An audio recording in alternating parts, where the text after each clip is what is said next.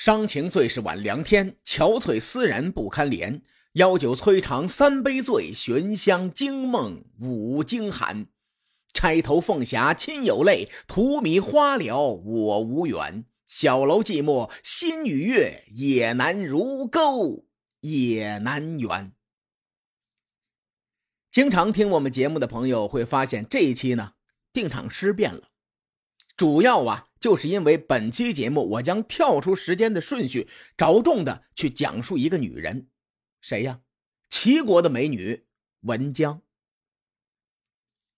上回咱们说了，郑庄公的儿子公子乎拒绝了齐僖公的女儿文姜嫁给自己，于是呢，文姜后来就嫁给了鲁国的国君鲁桓公。在民间有很多关于文姜的故事。不少后世的文人演绎的桥段呢，以及如今很多公众号为了博眼球，东西那是呃东拼西凑凑出来一个春秋时的著名的不伦之恋。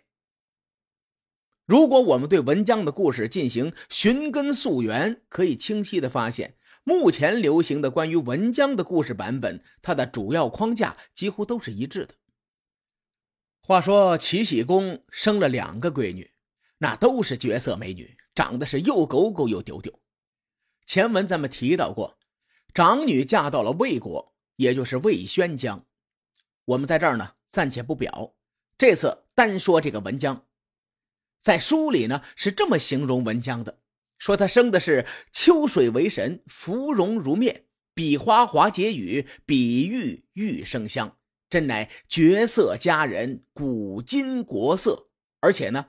是通今博古，出口成文，因此号称文姜。齐僖公除了这俩闺女之外，还有一个儿子，谁呀？那就是齐国的世子，叫姜朱儿。这个世子是个酒色之徒，他比文姜年长两岁，是文姜同父异母的哥哥。两个人呢，从小就在宫中同行同坐，嬉戏玩耍。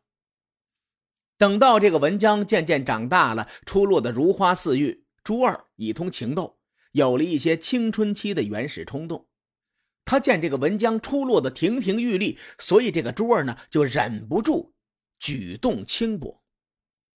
书里这么形容这个朱二，说他生的是长身伟干、粉面朱唇，天生的美男子。所以，但从外表上来看，用今天的话来说，这个文姜和世子两个人呢，他很有 CP 感。当年郑国的世子公子乎打败了北方入侵的外族，齐僖公很高兴，就在文姜面前夸了很多关于公子乎的英雄事迹。文姜呢，有着一个少女的情怀，一听之下，心里那个小鹿就开始乱撞。但是谁也没有想到。郑国世子当场就把这个婚给拒了，压根儿我就不跟你玩。文姜听到这个消息之后啊，心中就非常的郁闷，于是呢就病了。这个时候，齐国的世子朱儿以探病为由，叫时时闯入闺中，挨坐在床头，遍体抚摸，只问疾苦。哎呀，上面描述的朱儿这个动作啊，那是书里的原文。我们来还原一下这个书里描写的场景，那应该是一个成年的男子在少女的闺房内，用肌肤之亲的方式为少女检查身体，而且呢，这个成年男子和少女还是兄妹关系，这画面太美，我实在不敢直视。话说有这么一天，齐僖公去探望自己的女儿，哎，还真让他看见了这个画面。但是呢，他不疼不痒的就责备了一番，说：“汝虽则兄妹，礼仪避嫌。”翻译过来就是：你们俩虽然是兄妹，但也应该避嫌。要换做我，我把珠儿的腿打断，我都算便宜他了。齐僖公虽然没有责备珠儿，但是他知道孩子大了缠别人身子了，所以没过几天呢，齐僖公为世子娶了宋国的女子。新婚燕尔，自然少不了鱼水之欢。于是，这个朱儿，这个大猪蹄子，在那段时间里，那是流连忘返，没怎么再来找文姜。可是文姜呢，被朱儿撩的那是春心荡漾，忍不住深闺的寂寞，更加怀念珠儿。因此，文江的病势呢就加重了，心里的小鹿就化作了一团欲火，那是愈烧愈烈，难以言表。我这儿可不是胡说啊，有诗为证，您听听：“春草醉春烟，深闺人独眠。积恨岩浆老，相思心欲燃。几回明月夜，飞梦到廊边。”咱们淡看这首诗，这里面的用词和它的意象都很露骨。你比如说，“深闺人独眠”。相思心欲燃，飞梦到郎边。所以呀，少女思春这件事情，如果处理的不好，那是一件很可怕的事情。与此同时呢，在鲁国，鲁桓公和公子辉刚刚弑杀鲁隐公，公子辉向鲁隐公提议说：“齐后的爱女文姜，那是个人间绝色，你不如啊，把她娶回来。”鲁桓公听完之后，只说了一个字儿：“诺。”这个“诺”字呢，就等同于今天我们说“欧”了。随后，公子辉率领着使臣向齐国求婚去。面对鲁国的求亲呢，当时的齐僖公没说答应，但也没有说不答应，只是以文姜病重为由，把这件事儿先搁置起来了。此后，齐鲁会盟，鲁桓公又当面说起这件事儿。齐僖公呢，还是推脱说：“哎，明年再说吧。”等到鲁桓公在位三年之后，桓公亲至营地，也就是今天泰安附近求亲。当时啊，这个营地属于齐国，从礼乐制度上来说，那是不合规矩的，有失一国国君的威严。而鲁桓公呢，为了这门亲事，可以说是低三下四的去哀求。齐僖公感其殷勤。于是同意了这门亲事，约定在九月送文姜到鲁国成婚。齐国的世子朱儿一听文姜要嫁人了，这个大猪蹄子的小心思又死灰复燃，他找人送给文姜一朵桃花，并且赋了一首诗。诗是这么说的：“桃有华，灿灿其霞，当户不折，飘而为茶。欲嗟兮。”遇见，意思呢，大概就是我家里有朵美艳的桃花，在家的时候没把它折下来把玩，最后飘零成了浮萍，可惜呀，可惜。齐国世子的言外之意很明显了，我也不方便解释，大伙应该都懂这个诗里的意思。文江收到朱儿的诗后，也回了一句，说：“桃有莺，夜夜其灵。”金姿不折，俱无来春。丁宁兮，复丁宁。文姜这首诗比他哥哥的还直白，还露骨，等于就是说：“来呀，你快活呀，过来这个村就没这个店了。”齐国世子一看这首诗啊，顿时就明白了妹子的心思，他想抓住最后的机会，于是呢，向父亲齐僖公提议，由自己来给妹妹送亲。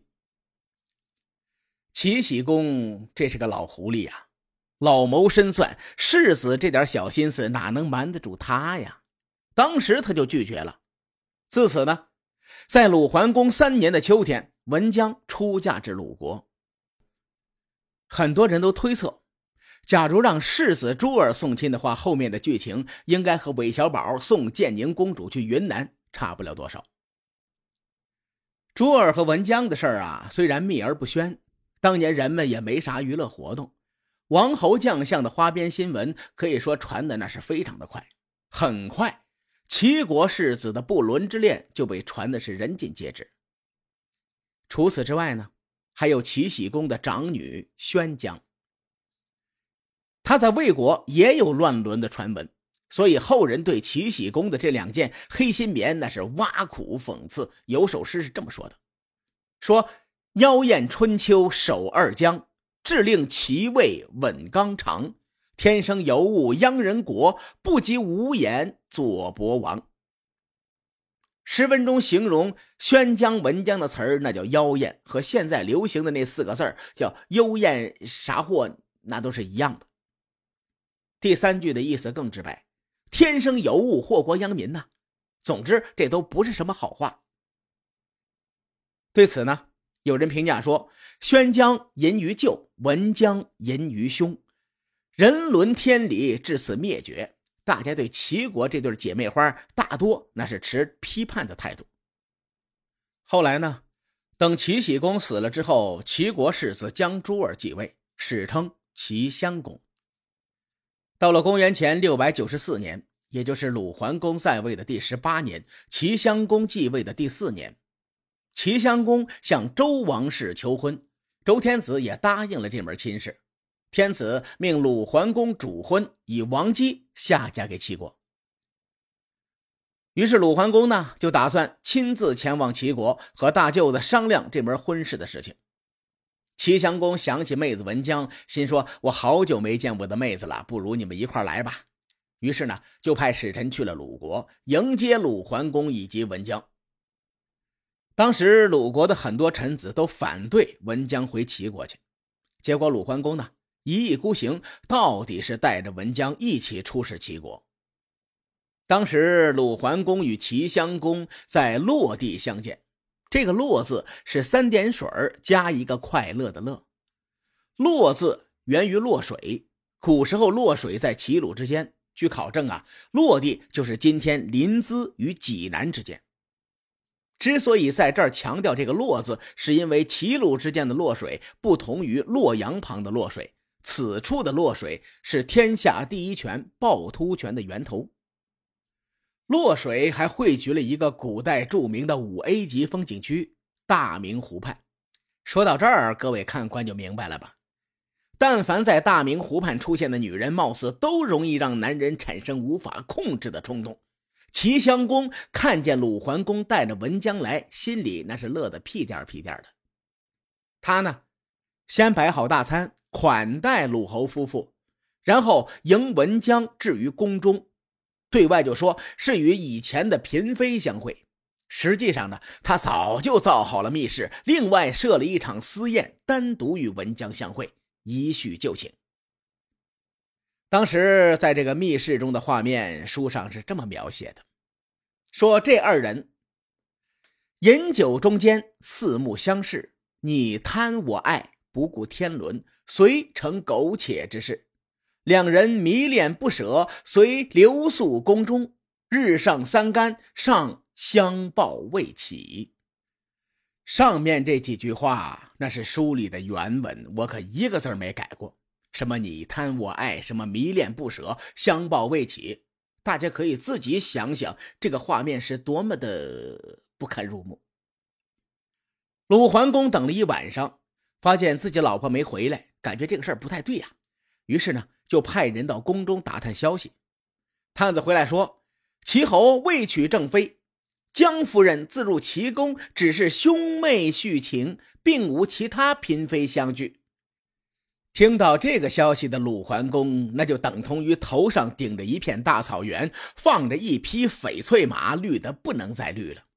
这就好比一个女生对男朋友说：“我和闺蜜聚聚。”最后发现，这个女生其实没有闺蜜。鲁桓公身在齐国，心中就算有恨，那也无可奈何，不好发火。于是呢，当即告辞，准备回鲁国再收拾文姜。齐襄公做了这件事之后呢，难以放心，于是悄悄派了自己的心腹石之分如去打听鲁侯夫妇之间的对话。这个石之分如啊，名字有点怪，他呢。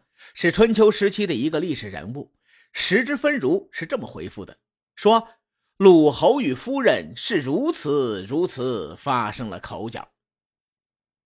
齐襄公自己心里知道这个事儿早晚得败露，他一来舍不得文姜回去，二来怕鲁桓公怀恨成仇，索性一不做二不休，吩咐公子彭生在送鲁桓公回国的时候，在车中结果了鲁桓公的性命。当天，齐僖公在牛山摆下盛宴，叫圣臣歌舞，又让宫女们捧杯跪着劝酒。鲁桓公心中郁闷，于是呢借酒消愁，不知不觉就酩酊大醉。随后，这个公子彭生抱着鲁桓公上车，离开齐国约二三里之后，彭生见鲁桓公睡了，于是张开臂膀拉对方的肋骨。彭生这个人呐，力气特别大，说其臂如铁呀，他就把鲁桓公的肋骨给勒折了，大叫一声，血流满车而死。齐襄公得到消息之后，假装痛哭。他命人将鲁桓公后殓入关，又向鲁国报丧。鲁桓公的庶长子公子庆父得到这个消息之后大怒，他说：“齐襄公这点破事天下都传遍了。这人乱伦无礼，祸及君父。给我三百战车，昭告天下，我要伐齐报仇。”这个庆父呢，就是成语典故“庆父不死，鲁难未已”中的庆父。我们在这儿呢。暂且搁下不表。庆父说完这话之后，鲁国的谋士表示不同意，主要有两点理由：第一，家丑不可外扬啊，文姜这件事情不能声张；第二呢，鲁弱齐强，伐齐没有必胜的把握，万一打输了，到时候恐怕鲁国你下不来台呀。齐襄公杀了鲁国的君主，总算是给列国有了一个交代。于是呢，他就命人把彭生招入朝中。彭生不知道齐襄公的打算，他自认为我有功啊，昂首挺胸的走进大殿，美滋滋的就准备领赏。结果呢，齐襄公当着鲁国使臣的面骂了一个狗血喷头，最后彭生又被人绑起来推到集市上斩首示众。彭生这个时候他才知道，齐襄公这是要卸磨杀驴呀。于是他就大喊：“淫其妹而杀其夫，都是你这个无道昏君所为。今日又违罪于我，我死而有之，必为妖孽，取你性命。”彭生喊的这句话，那是书里的原文，因为比较直白，我也没有翻译，直接就读给大家听。齐襄公听见公子彭生这个话，双手捂住了耳朵，这个动作有点卖萌啊。仿佛就是说，呃，不听不听，王八念经。彭生死了之后，齐襄公派人送丧车回鲁国，但是文姜仍留在齐国，没回去。故事说到这儿呢，就可以告一段落了。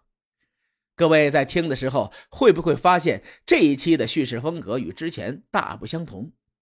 这是因为本期节目的故事大部分来源于《东周列国志》。而且在满足各位听清来龙去脉的情况下，尽量呢，我还保留了《东周列国志》的一些原文。这期节目这样做是有原因的，因为《东周列国志》是一本小说，它不是史书。这本书的作者是冯梦龙先生。冯梦龙先生在我国明代那是一个很著名的文学家、小说家，但是呢，他不是一个史学家。说到冯梦龙，很多人都非常熟悉。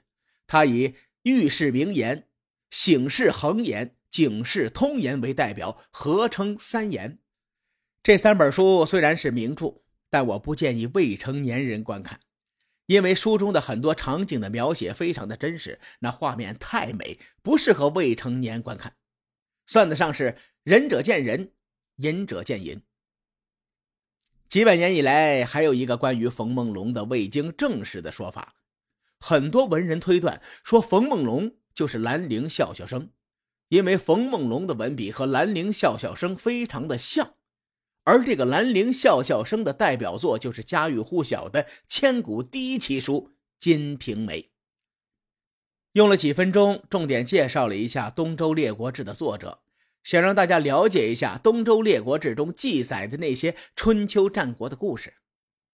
我们可以从文学的角度去欣赏借鉴，但不能把故事当做真实的历史。那么，真实的历史资料，文姜又是一个什么样的人呢？下期节目咱们接着聊。书海沉沉浮浮，千秋功过留与后人说。更多精彩内容，请搜索关注微信公众号“伯乐灯”，我们会定期为粉丝发放福利，期待您的关注，后会有期。